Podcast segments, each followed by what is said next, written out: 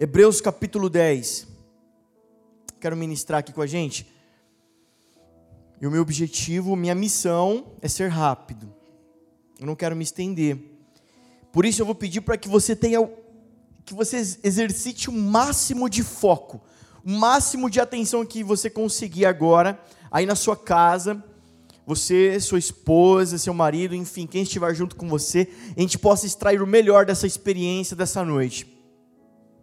Hebreus capítulo 10, a partir do verso 19, é uma passagem muito conhecida, mas vamos ler até o verso 25, que vai dizer assim: Portanto, irmãos, temos plena confiança para entrar no Santo dos Santos pelo sangue de Jesus, por um novo e vivo caminho que ele nos abriu por meio do véu, isto é, do seu corpo temos, pois, um grande sacerdote sobre a casa de Deus. Sendo assim, aproximemo-nos de Deus com um coração sincero e com plena convicção de fé, tendo os corações aspergidos para nos purificar de uma consciência culpada e tendo os nossos corpos lavados em água pura. Apeguemo-nos com firmeza à esperança que professamos, pois aquele que prometeu é fiel. E consideremos uns aos outros para nos incentivarmos ao amor e às boas obras. Não deixemos de reunir-nos como igreja, segundo o costume de alguns, mas procuremos encorajar-nos uns aos outros, ainda mais quando vocês veem que se aproxima o dia. Ah, o dia com D maiúsculo, você sabe do que eu estou falando? O grande, glorioso dia. Aleluia. Aleluia. Hoje nós vamos talvez fazer aqui uma reciclagem. Meu objetivo, minha missão aqui hoje é nós fazermos uma reciclagem sobre sacerdócio. Como eu falei há, alguns minutos atrás, a nossa alegria é em ver a saúde da igreja, em ver a, a, que os irmãos, a consciência, nós passamos muito tempo, antes desse período de pandemia, sendo orientados, guiados pelo Senhor, e nós ministramos muito sobre sacerdócio, onde cada casa é uma primeira igreja. Nosso objetivo como igreja viva é trabalharmos ao ponto de que cada casa seja uma pequena igreja.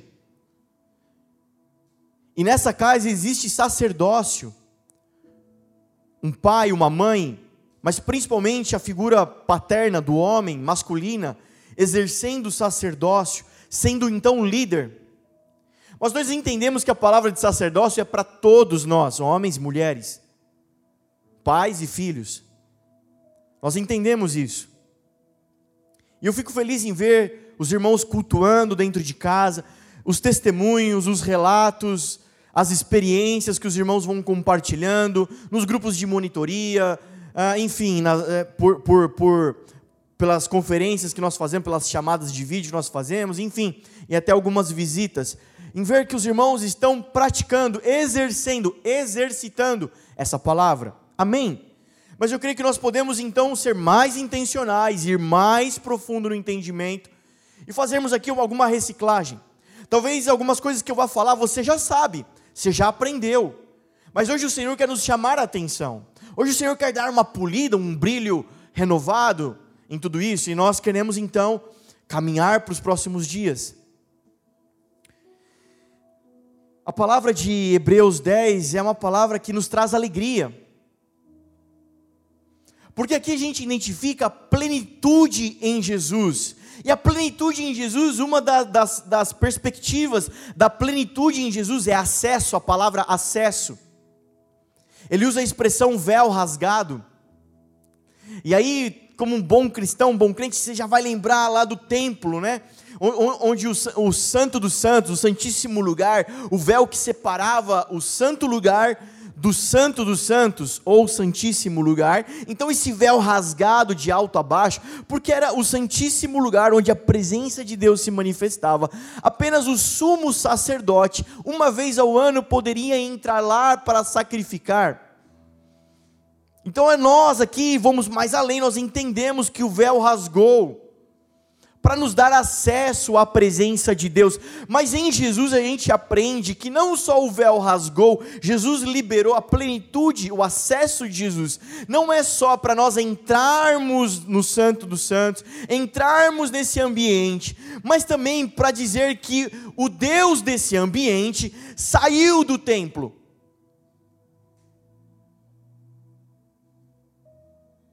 Alguns religiosos da época vão questionar Jesus, mas Jesus, você está ensinando, hoje é sábado.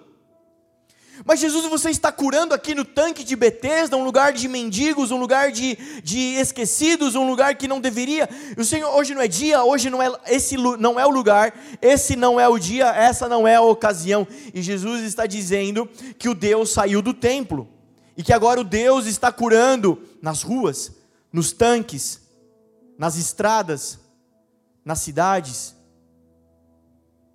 nos montes. Então essa palavra é poderosa para nós os cristãos, porque nós entendemos que além de o acesso à presença de Deus, existe também o liberar do Senhor para todo mundo. Isso traz alegria. A plenitude em Jesus também aponta, nos traz alegria, porque nós entendemos que em Jesus satisfez, satisfaz toda a justiça de Deus. E por isso o acesso agora à presença. Porque nele se satisfaz toda a justiça de Deus. Quando nós voltamos lá para o começo, lá, lá para o Antigo Testamento, quando a gente volta lá, lá ao começo do povo de Israel, o Senhor libera mandamentos, os dez mandamentos, e lá está escrito que são estatutos eternos. Os mandamentos, a, a lei do Senhor, são estatutos eternos e que nós vivemos até hoje. E alguém vai dizer: não, não vivemos mais pela lei. Nós rasgamos a lei. E Jesus vai dizer: eu não vim abolir a lei. Em Mateus capítulo 5 vai dizer que, ai da, cara, enquanto houver mundo, enquanto for tempo, não vai ser removido uma vírgula e nem acrescentado. Ele diz: Eu não vim abolir, mas eu vim cumprir toda ela, eu vim trazer plenitude para ela. Então, as leis do Senhor são mandamentos e são estatutos eternos para a nossa vida. E dali, com o povo de Israel, ele libera então 613 preceitos e ordenanças, preceitos que são regras sociais de como deveria se viver. Era um país que estava sendo formado. O povo, Moisés tira o povo do Egito, eles entram no deserto rumo a Canaã, promessa de Deus, e ali Deus está se revelando para o povo. Um povo que não tinha regra, não tinha, não tinha parâmetro, não tinha nada para se balizar. Então está se formando uma nação, e Deus então começa a liberar preceitos e ordenanças preceitos para formatar, formalizar regras sociais e ordenanças para se formatar, formalizar o sistema religioso. Moisés sobe ao monte, recebe revelação do tabernáculo, e Deus começa a ensinar: olha, agora vocês vão pegar, vai lá, pega um cordeiro, vocês vão sacrificar, vai cortar desse jeito, vai colocar o sangue aqui, vai colocar a carne ali, isso aqui vai queimar, isso daqui vai ser guardado, isso aqui é para isso, isso é pra... ele começa a ensinar preceitos e ordenanças. Mas os mandamentos, a lei de Deus é estatuto eterno. Não somos judeus. Então já não vivemos mais debaixo desses preceitos e dessas ordenanças que foi liberado para o povo de Israel. Mas os estatutos eternos são para nós, são para a nossa vida. Amar o Senhor sobre todas as coisas, com toda a tua força, teu entendimento, todo o teu ser. E amar o teu próximo como a ti mesmo. Nisso se resume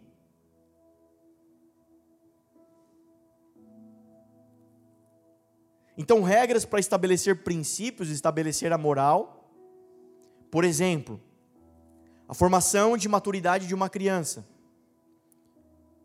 Você coloca regras para preservar a vida dela. Você vai colocar regras para ela, para ensinar a moral.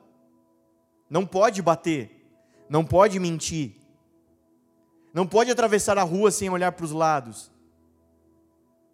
Não pode comer veneno de rato. Você está colocando para ela o que se deve e o que não se deve fazer. Olha, tem horários certos para você, você comer. E tem a coisa certa para você comer. Olha, você quer comer um docinho? Então tem a hora certa de você comer um doce. E a quantidade certa de você comer um doce. Olha, tem horário, tem, tem como fazer, tem que escovar os dentes. Quem aqui, todos nós aqui, quando você era criança, era um mandamento na sua casa: não vai dormir sem escovar os dentes. Sua mãe ouvia você indo para a cama, fechando a porta do quarto, apagando a luz, ela gritava: Paulo, escovou os dentes. Você poderia estar lá quase que entrando no terceiro sono. Se vai levantar da cama. Pode ser o frio que for, o inverno que for. Vai voltar e vai escovar os dentes. Só que você reparou quando você cresceu, se tornou adulto, ela nem pergunta mais para você. E aí, se você escovou ou não escovou, se quiser ficar com os dentes podres, banguela, ela nem vai ligar. Vai tirar sarro de você ainda. Mas enquanto estamos em formação, as regras servem para estabelecer princípios. Talvez no primeiro momento, quando as pessoas elas chegam à comunidade cristã, quando elas chegam no ambiente do corpo da igreja, talvez no primeiro momento são regras. Está se estabelecendo princípios, olha, faz assim. Olha, o nosso procedimento é assim, ó. Olha, aqui e a pessoa inteligente, ela já começa a perceber, bom, nesse ambiente ninguém fala palavrão. Então eu não vou falar palavrão no culto. Então, aqui nesse ambiente, aqui no procedimento da vida cristã, não se fala mentira. Eu não devo mentir. Né? Eu não devo bater em ninguém. E no primeiro momento vai ser chocante para essa pessoa, porque ela vai dizer: Eu estou com muita vontade de bater, mas não vou bater. E no primeiro momento, enquanto ainda imaturo, ela está cumprindo as regras. Ela se pega cumprindo regras. Mas vai chegar um tempo de maturidade na vida cristã, e o que era apenas regras se torna princípios apenas. E os princípios de Deus apontam para Deus, e Deus é vida. Então, por trás de cada um dos dez mandamentos, existe um princípio que revela o Deus do mandamento. Então, por exemplo, tem um mandamento lá que diz assim: olha, não, você não vai usar o nome do Senhor em vão. Não tome o nome do Senhor em vão. É um dos mandamentos. E alguém vai dizer assim, tá vendo? Por isso que eu não gosto dessas piadas que fala de Deus. Ah, porque o cara morreu e chegou no céu, e aí o apóstolo Pedro veio receber ele na porta, né? Pedro, porteiro. Você não entende isso, é porque Deus, Jesus deu a chave da igreja, né? Do céu. Pra... Bom, enfim, é uma, é uma loucura esses humoristas. gospel.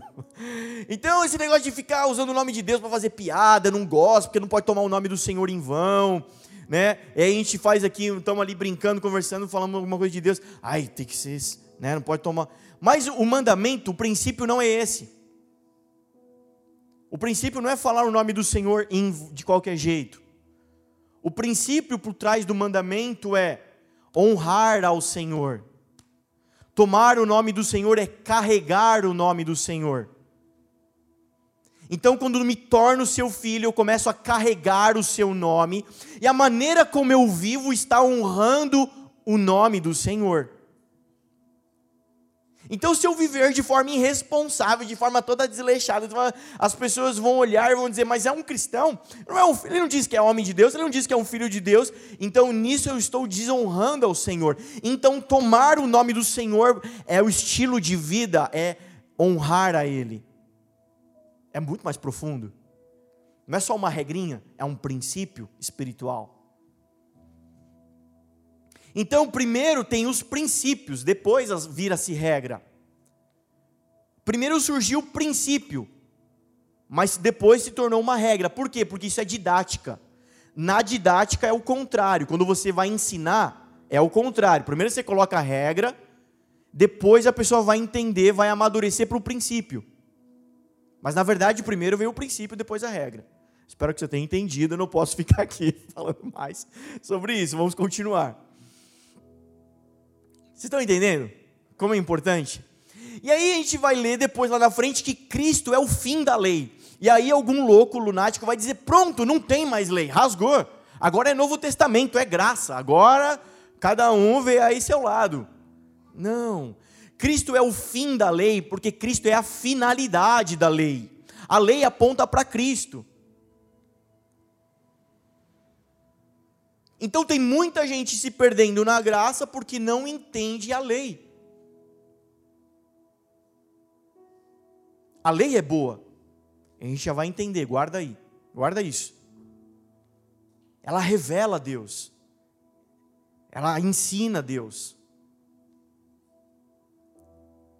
Então, plenitude em Jesus, Hebreus 10, nos traz alegria, porque fala da plenitude em Jesus, e a plenitude em Jesus tem a perspectiva de acesso. Por quê? Ele satisfaz toda a justiça de Deus. A lei é boa, mas a lei estava enfraquecida. Só a lei não era capaz de satisfazer a justiça de Deus. Porque pecado se paga com morte, o salário do pecado é a morte. Embora houvesse a lei, mas todos os, todos, em todas as ocasiões, as pessoas deveriam levar ofertas ao templo para serem sacrificadas para a remissão de pecado. Uma vez por ano, o sumo sacerdote deveria se preparar, entrar no Santíssimo, no Santo dos Santos, oferecer expiação pelo povo inteiro. E assim, repetidamente, repetidamente, vai dizer que a lei se enfraquece porque não transforma. Então, só a lei, só a lei é boa, mas só a lei, a lei está enfraquecida. O salário do pecado é a morte, pecado se paga com morte. Guarda isso. Pecado se paga com morte. Pecado não se paga com uma boa oração. Pecado não se paga com uma boa música. Pecado não se paga com cultos. Pecado não se paga com penitências. Pecado se paga com morte. Então vem Jesus, entra no Santo dos Santos, e de uma vez por toda, como sumo sacerdote, se oferece em holocausto, se oferece em sacrifício, como o Cordeiro Santo que tira o pecado do mundo. E essa palavra é tão profunda, parênteses aqui. Essa palavra é tão profunda, é tão incrível essa palavra, cara. Porque quando quando tá lá mundo, o cordeiro que tira o pecado do mundo.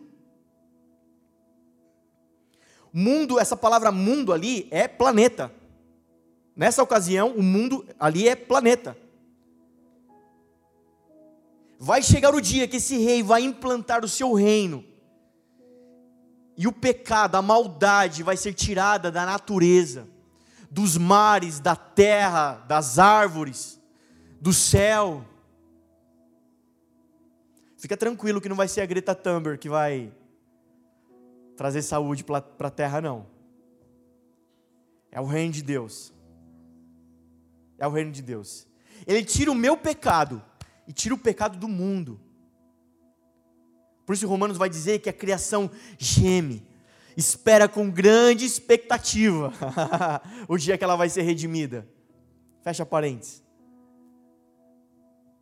Pecado se paga com morte, foi necessário que ele morresse.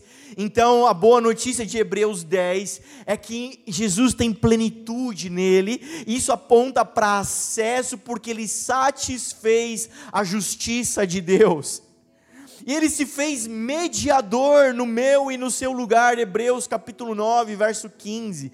Ele se fez mediador, Paulo. Media, ele é o seu mediador. Então, quando o Senhor olha para você, você faz algumas orações ao Senhor. Deus, eu preciso que o Senhor venha em meu socorro. Mas ele olha lá e ele vê na lista Paulo. Quem é Paulo? O Paulo é, é um, é um ser humano? Paulo é filho do fulano da ciclana? É aquele que nasceu em pecado?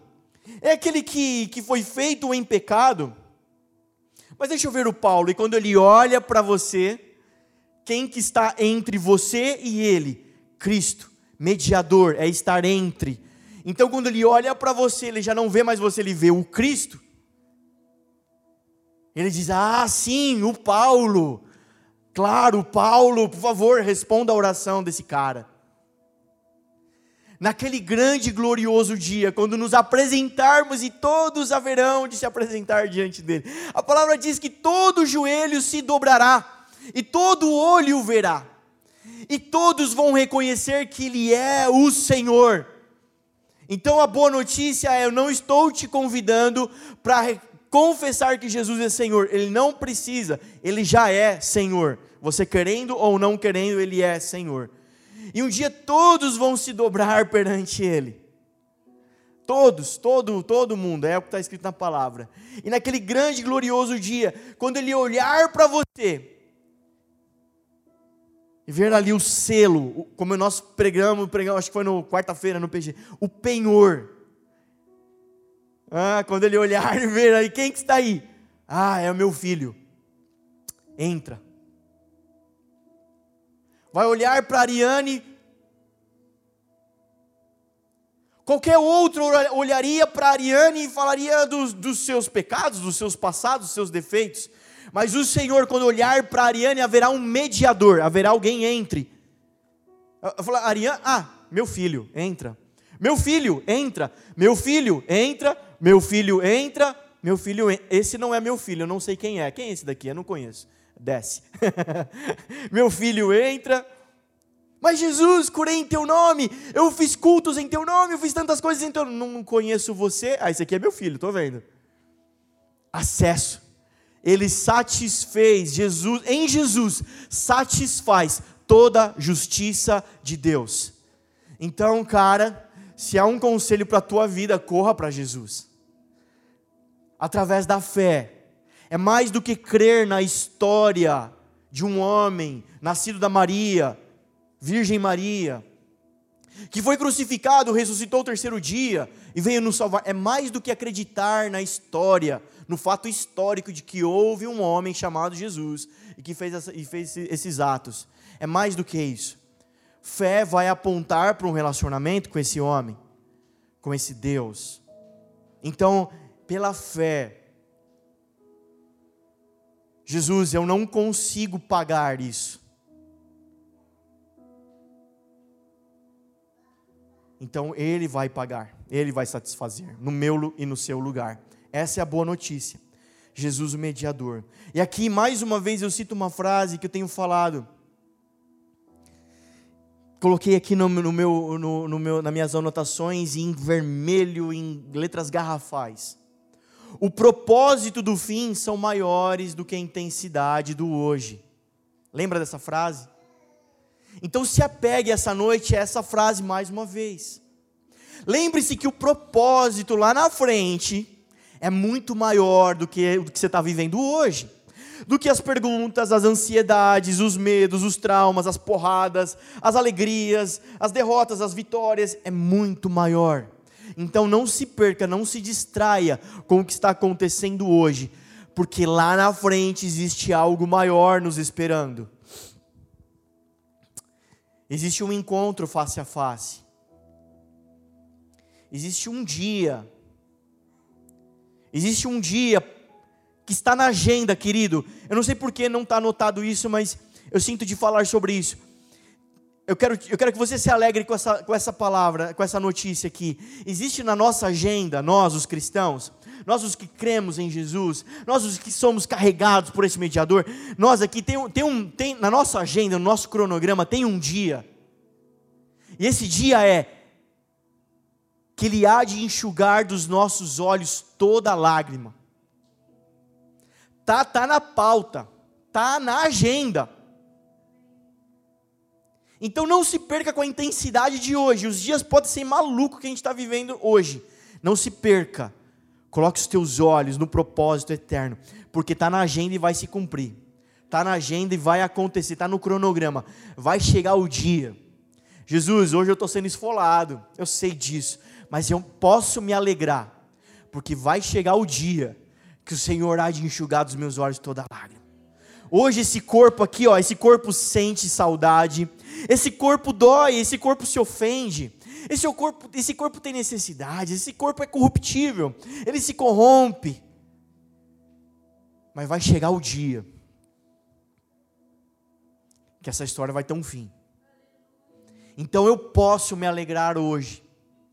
Eu posso me alegrar agora, porque já é uma realidade. Então não estava programado, mas enfim. Então em Jesus há esse acesso ao santo lugar, ao santíssimo lugar. Então por isso nós precisamos fazer uma reciclagem sobre sacerdócio. Quem que entrava lá naquele lugar? Sacerdócio, sacerdote. Quem que frequenta esses lugares em Deus? Sacerdote. Então a gente precisa manjar muito dessa parada de sacerdócio. A gente precisa ser bom nisso, sobre sacerdote. Olha só que interessante, cara, quando Deus faz a nação de Israel e fala para Moisés: Olha, vocês não vai ser igual qualquer outro povinho, não, Zé Povinho. Vocês vão, vão ser para mim uma nação de sacerdotes. Moisés, ele tem a revelação do templo, ele recebe ali os preceitos, as ordenanças, como deveria ser o sistema religioso. Então ele estabelece alguns sacerdotes, líderes das tribos, para ajudar ele nesse, nessa, nessas tarefas, nessas organizações e administrar tudo isso. Se levantam sacerdotes, então, eram homens separados, específicos, que iam lá ajudar em todas essas paradas, esses atos, esses eventos. Mas Deus diz assim: não é essa a minha intenção, de que alguns sejam sacerdotes. A minha intenção é que seja uma nação de sacerdotes. Todos sacerdotes. Na época eles não entenderam, mas veio Jesus e trouxe plenitude, trouxe maturidade.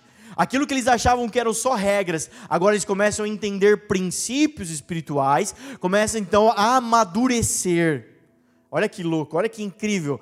Então, olha só, quem que entra no santo lugar, depois no santíssimo lugar. Sacerdote, sacerdócio, não é mendigo, não é leproso, não é pecador. É sacerdote. Então, para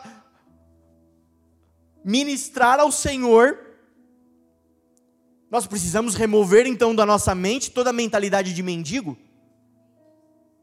Para para pensar nisso. Vai, 10 segundos, para para pensar nisso.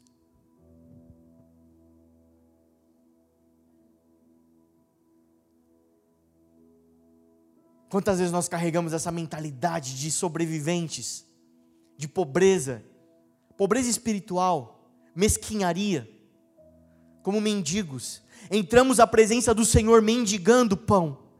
Tem um pãozinho aí para mim? Tem alguma coisinha para mim aí?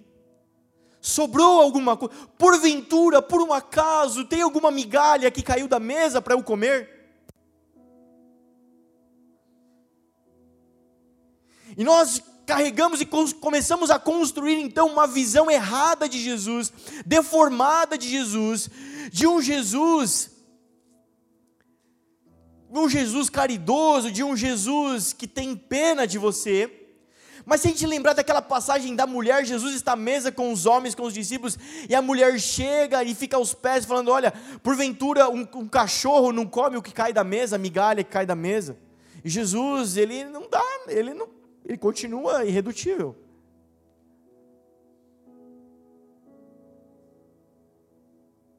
Então você consegue visualizar aí o tabernáculo, a tenda, aquele lugar santo, alguém entrando lá, colocando a cara, pô, favor, tem alguma coisinha? São sacerdotes que entram para ministrar ao Senhor.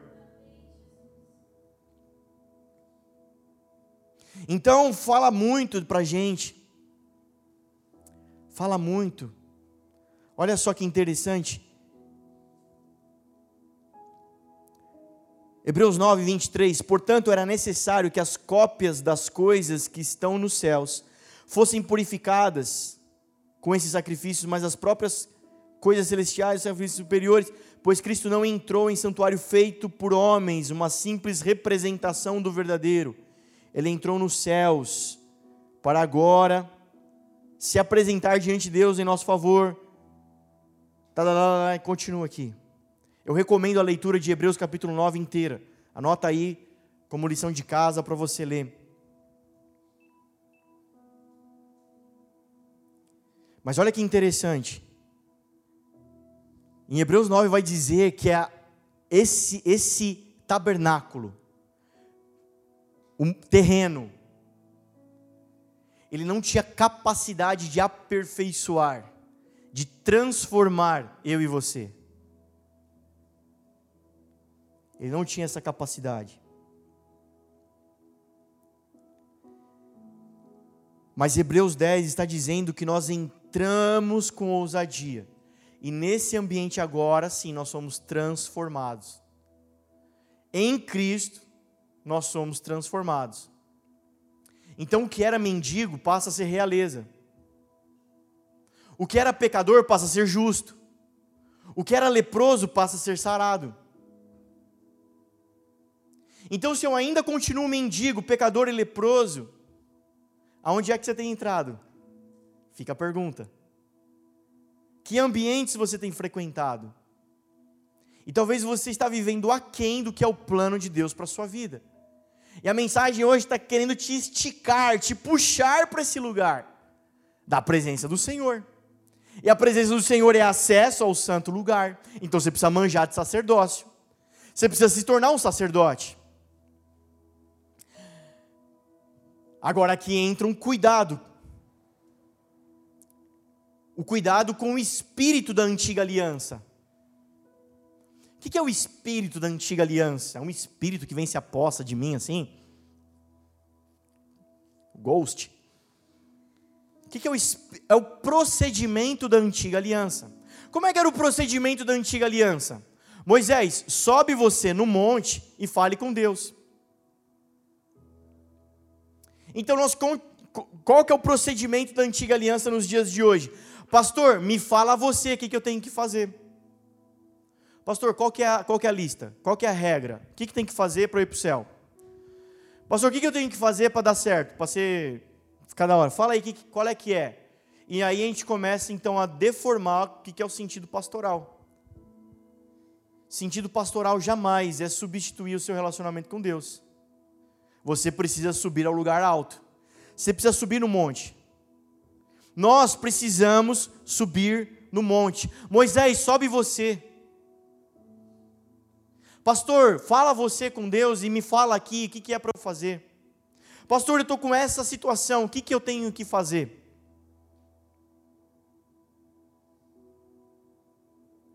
Pastor, eu tenho que tomar uma decisão na minha vida. O que é que eu tenho que fazer? Você tem que ouvir a voz de Deus, é isso que você vai ouvir a resposta minha sempre. Você precisa ouvir a voz do Senhor. Você já orou? Não, então vamos orar aqui até que Ele fale. Volta para o seu quarto. E lá no seu quarto começa a subir um monte. Mas deixa eu te falar. Já deixa, deixa eu te adiantar. Já, aí eu já ganho tempo no gabinete pastoral. Porque quando você vier, você já está sabendo. Subir no monte. Você sabe quanto tempo levou para Moisés subir no monte e padecer? Vai tempo. Guilherme, é um mês? 40 dias. Por que, que eu não chutei 40? É óbvio que é 40, né? É óbvio que é 40. 40 fala de processo. É, eu entrei no quarto ali, fiz uma oração de 10 minutos e Jesus já falou comigo. Eu morro de inveja. Desculpa pecar aqui, ser vulnerável. Eu, eu queria ser desse jeito. Entrar no quarto, cinco minutos, e Deus dá uma resposta que vai encaminhar os próximos anos da minha vida. Não! Cara, suba no monte. E subir no monte leva tempo. O problema é que a nossa geração é fast food, é drive-thru, é rápido. Eu quero agora, eu quero já. Esse pastor não é muito fraco. Eu vou lá no círculo de oração das irmãs do coque, e aquelas mulheres terríveis, elas vão me falar alguma coisa. A gente ama tudo isso, a gente sabe que isso é muito válido, a gente sabe disso, mas você não pode trocar, substituir, terceirizar o seu relacionamento com o Senhor. Suba ao monte você e fale com o Senhor você, porque do contrário é o procedimento da antiga aliança. Do contrário é o procedimento da antiga aliança. Cara, eu creio que nesses ambientes de círculo de oração, de vigília, quando nós nos reunimos, eu sempre, eh, eh, essas palavras proféticas, palavras de conhecimento, de revelação, essas palavras, as saudáveis, elas sempre vão te encorajar a continuar subindo. É ou não é? Quem concorda aqui no salão, fala glória a Deus. Obrigado. sempre, pode reparar, elas sempre vão te encorajar a continuar subindo. E você fala, por que, que não pode vir pronto? Podia vir prontinho já para mim. Porque esse não é o plano do Senhor para sua vida. Continue subindo ao monte. E nós temos que subir a um lugar alto. Falei isso quarta-feira. Vou continuar falando sobre isso próximos PGs. Nós precisamos continuar subindo a um lugar alto. Homens que sobem em lugar alto para falar com o Senhor. Você precisa aprender a ouvir a voz do Espírito Santo. Mas, pastor, tudo bem, eu vou lá para o meu quarto, vou ter meu momento de oração. Como é que eu vou saber se é a voz do Espírito Santo, se é a voz da minha cabeça? Existe um procedimento para você não se confundir. É conhecendo a Bíblia, conhecendo a palavra de Deus, porque jamais o Espírito Santo vai te falar alguma coisa que não está fundamentada ou que está fora da palavra de Deus. Se você ouvir uma frase meio esquisita, meio torta na sua cabeça, duvida Geralmente o Espírito Santo ele vai falar com você através da palavra. Ele vai te lembrar de um versículo, ele vai te lembrar de uma passagem, de um procedimento, ele vai te levar a algum lugar, a um salmo, ele vai, ele vai falar com você. Então, para você não errar, conheça a palavra de Deus. O cuidado é o procedimento da antiga aliança. Jesus já liberou acesso, igreja, a gente precisa entrar sacerdócio, sacerdotes, precisamos entrar nesse lugar. Nós não podemos continuar. Então, uma passagem que me marca muito nessa história. Também não está aqui, mas sinto de falar sobre isso. Quando Moisés sobe no monte, Paulo, para receber do Senhor revelação, demora.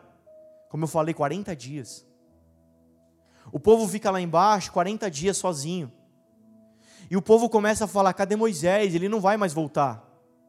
Peraí, vamos fazer as contas. Foi Deus que tirou nós do, do Egito e está levando a gente para Canaã. A gente não sabe onde é. Estamos no meio do deserto. Como é que chegaremos em Canaã? Se não sabemos onde estamos, o que estamos fazendo? Nós precisamos de Deus. Nós precisamos de Elohim. Arão, que era o, o, o o substituto de Moisés, Arão, nos dá Elohim, nos dá Deus. Arão, queremos Deus. Arão, queremos Elohim. A palavra não é Baal. Nós não queremos um Deus falso. Nós não queremos outro Deus, o Deus do Egito. Nós queremos Deus. Abra... Arão, faz Elohim para nós. Então ele pega o brinco de ouro, correntinha de ouro, o sapato de ouro, pega o ovo de ouro lá, pega tudo que tem de ouro, coloca no fogo, derrete tudo, e aí aquele ouro derretido forma um bezerro, no formato de um bezerro. Ele fala: tá aí, Deus, é aí Deus. E o povo passa a adorar o bezerro de ouro. Então, o bezerro de ouro, cara, eu, eu, isso me toca. Porque o bezerro de ouro aponta para toda vez que você pede para que Deus venha em sua direção, sendo que é você que tem que subir no monte.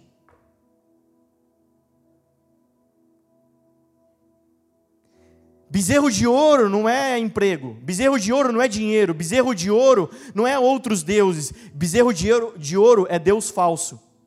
E o Deus falso aponta para um Deus que vem até você, sendo que o Deus verdadeiro, e a vé é você que vai até ele. Quantos salmos? Vamos, subamos ao monte. Vinde. Nós vamos.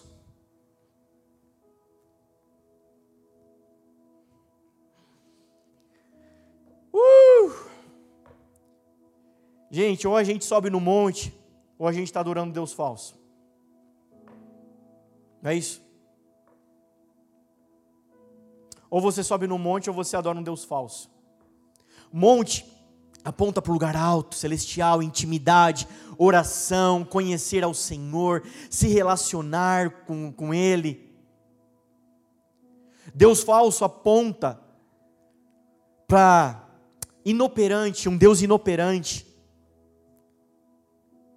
Você vai reparar que a sua vida cristã, o seu Deus cristão, ele não faz nada por você. Ele é inoperante, ele não te transforma. Ele não te cura. Ele não te faz sacerdócio. Ele não cura sua lepra, ele não tira seu pecado. As acusações continuam. Ele traz uma falsa segurança, ele traz uma falsa paz. Nossa, eu estou bem, estou feliz. Mas daqui a pouco, uma pandemia, o jogo vira e você está em pânico. Era uma falsa paz que você tinha. Uma paz, uma segurança baseada no seu emprego, baseada no seu dinheiro, na sua saúde, na segurança do mundo, na segurança do Brasil. E agora?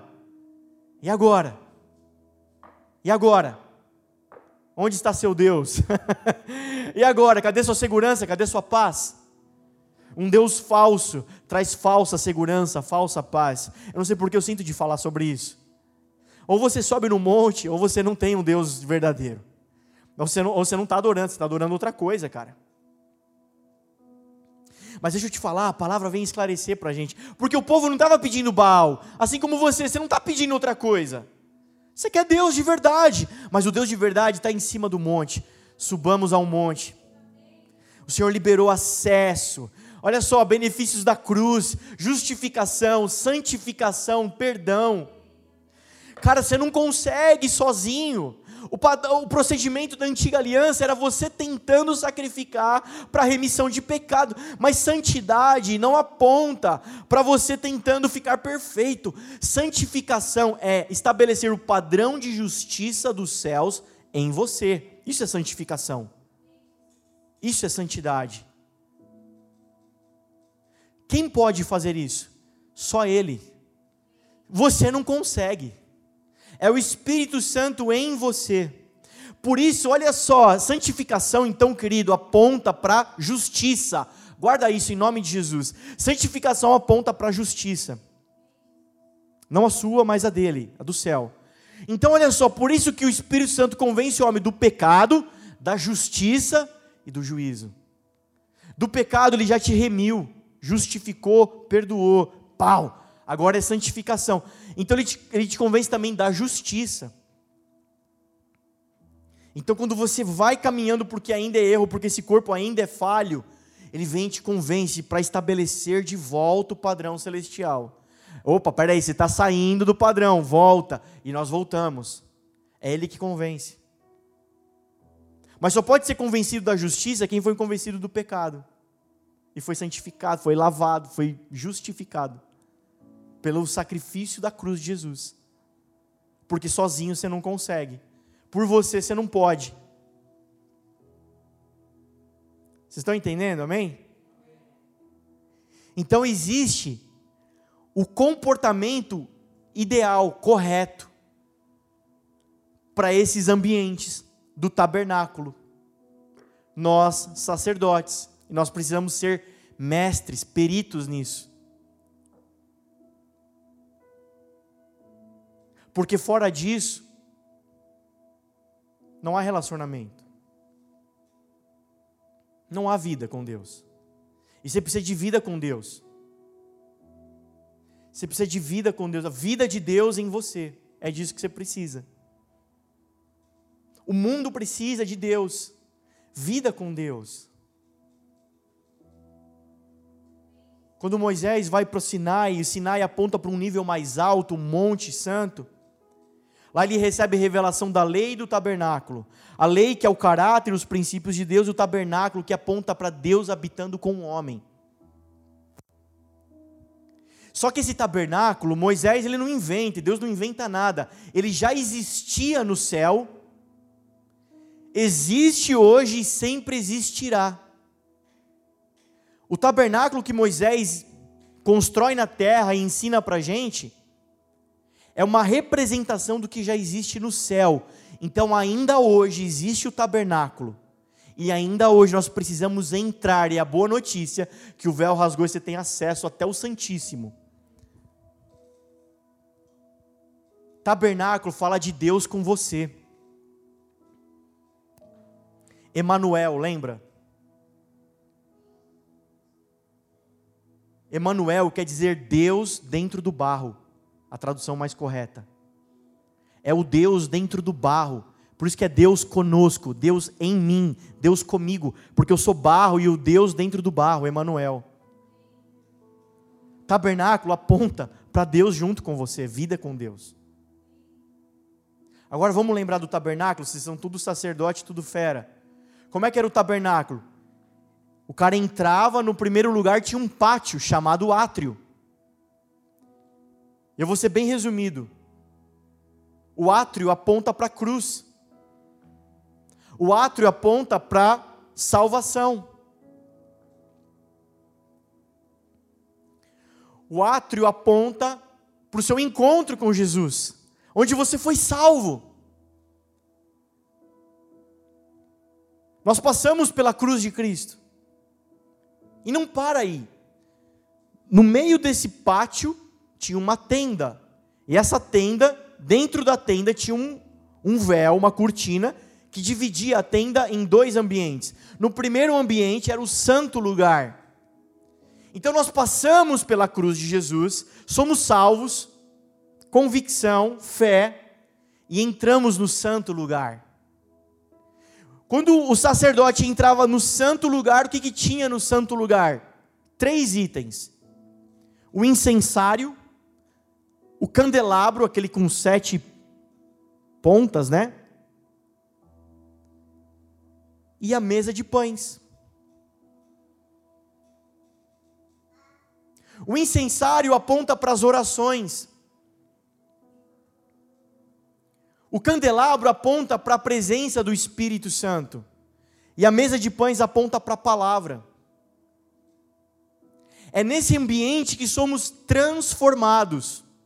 Por que, que eu tenho que manjar de sacerdócio? Porque eu preciso passar pela cruz de Jesus e ir até o santo lugar, e ali comer da palavra, e ali liberar as minhas orações e ser iluminado pela presença do Espírito Santo, para ser transformado para ser transformado, não pode entrar leproso, não pode entrar pecador ou mendigo.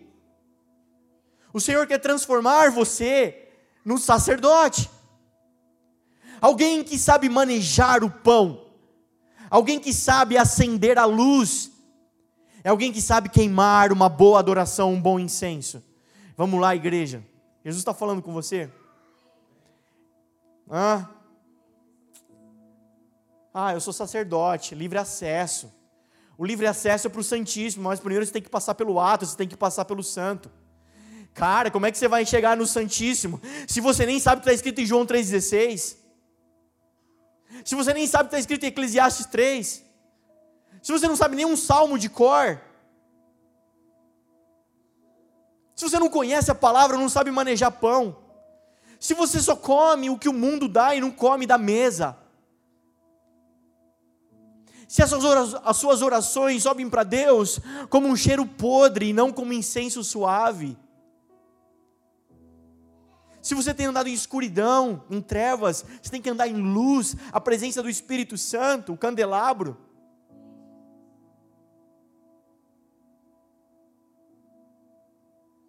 E a presença do Espírito Santo, o candelabro, tem tudo a ver com amor. Apocalipse 2, olha, arrepende, Volte aonde caíste, volte, senão virei retirar, vou remover o candelabro. Espírito Santo. Só que não para aí. Sacerdote, você precisa continuar a entrar no santo. E no santíssimo. E aí eu termino.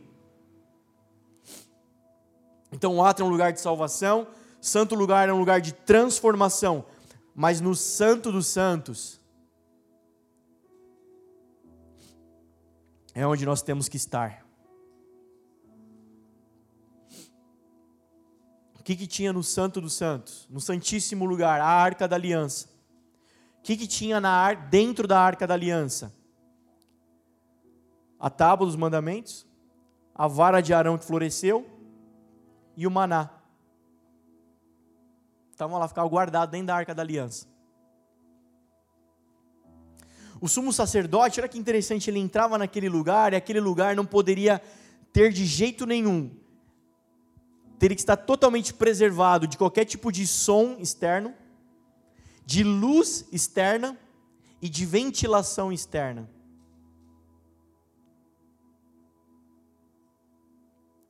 O sumo sacerdote, ele se preparava com toda aquela roupa, a, a, a, aquele turbante, aquela, na, um, esqueci o nome, mas ele tinha uma placa na testa escrito Santidade ao Senhor, o peitoral com as doze, tri, as doze pedras representando as doze tribos, todo, uma, todo paramentado, cheio de roupa, no deserto, naquela tenda, que era feita, a tenda era feita de quatro tipos de peles de animais diferentes, que aponta para a plenitude de Jesus e não poderia ter um ventinho, uma ventilação, e ele não poderia transpirar,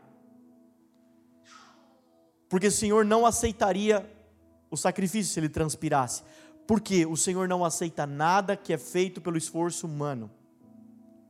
E naquele lugar, no encontro das asas dos querubins que estavam em cima da arca da aliança, ali se manifestava uma luz, e a única iluminação do lugar era a presença do Senhor não era uma luz fabricada por homens.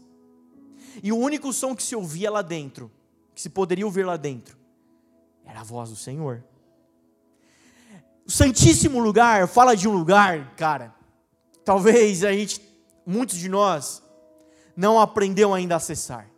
É um lugar onde só Ele brilha, nada que você possa fabricar está lá nesse lugar. E o que é que tem dentro da arca? Vara, lei e maná pão, incenso e Espírito Santo, só que escondido, profundo. Eu vou no culto, eu como da palavra do Senhor. Eu assisto a live e eu como da palavra do Senhor. Eu procuro zelar pela minha vida e seguir os mandamentos da lei de Deus. Eu oro ao Senhor no meu quarto e eu sinto uns arrepios, e eu falo em línguas e eu choro. Eu canto umas boas canções para Jesus.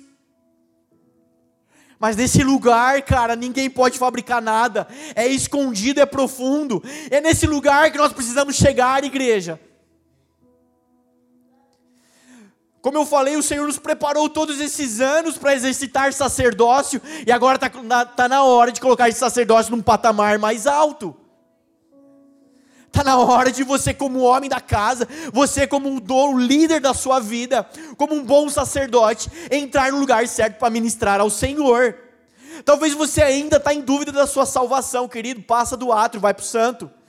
Talvez você ainda está, você não sabe comer da palavra, está com fome. Cara, estou com fome da palavra, só está com fome quem não entrou, quem não subiu no santo, no monte. Hã? Então, quando eu venho para a igreja, não é porque eu estou com fome. O motivo certo de vir para a igreja não é fome. O motivo certo de vir para a igreja não é sede nem fome. Porque eu tenho frequentado lugares. E não é o pastor que me dá comida, é a presença. É os, é os pães da presença.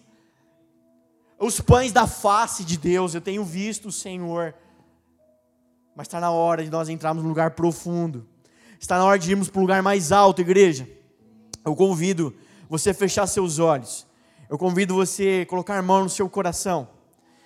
E talvez essa temporada você tenha andado distraído, mas sabe, eu sinto o Senhor nos chamando, o Senhor chamando o Juninho, o Senhor chamando o Guilherme, o Senhor chamando o Jean. Eu sinto o Senhor chamando uma igreja de sacerdotes, porque nós não queremos uma igreja de crentes, nós queremos uma igreja de sacerdote. Sabe, nós não queremos uma igreja que vai ficar esperando a Júlia falar: olha, o Senhor está aqui, olha o Espírito Santo ali. Mas uma igreja que sabe, cara, frequentar esse lugar.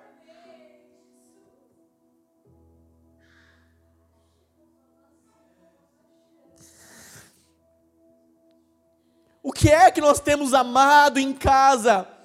Querido, se você não tem subido ao monte, você tem adorado um Deus falso.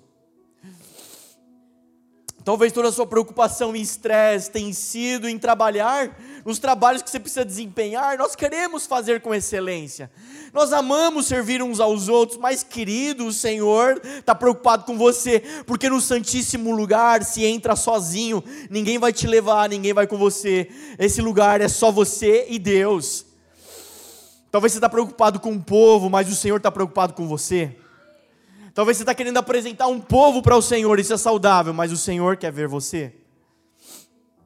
Então, querido, está na hora de nós comermos, termos relacionamento em oração, revelações mais profundas, escondidas, secretas no Senhor. Você precisa aprender a frequentar esse lugar, nós precisamos, eu quero. Todos nós queremos, então o Senhor está nos encorajando essa noite. Eu comecei lendo Hebreus 10, a boa notícia de que Jesus deu acesso para tudo isso. Você só não vai se você não quer. Quando vier aquele pensamento de mendigo, lembre-se da cruz de Jesus. Eu não sou mais mendigo, eu sou filho. Eu não sou mais leproso, eu sou curado, saudável. Eu não sou pecador, eu fui redimido. Então você tem acesso.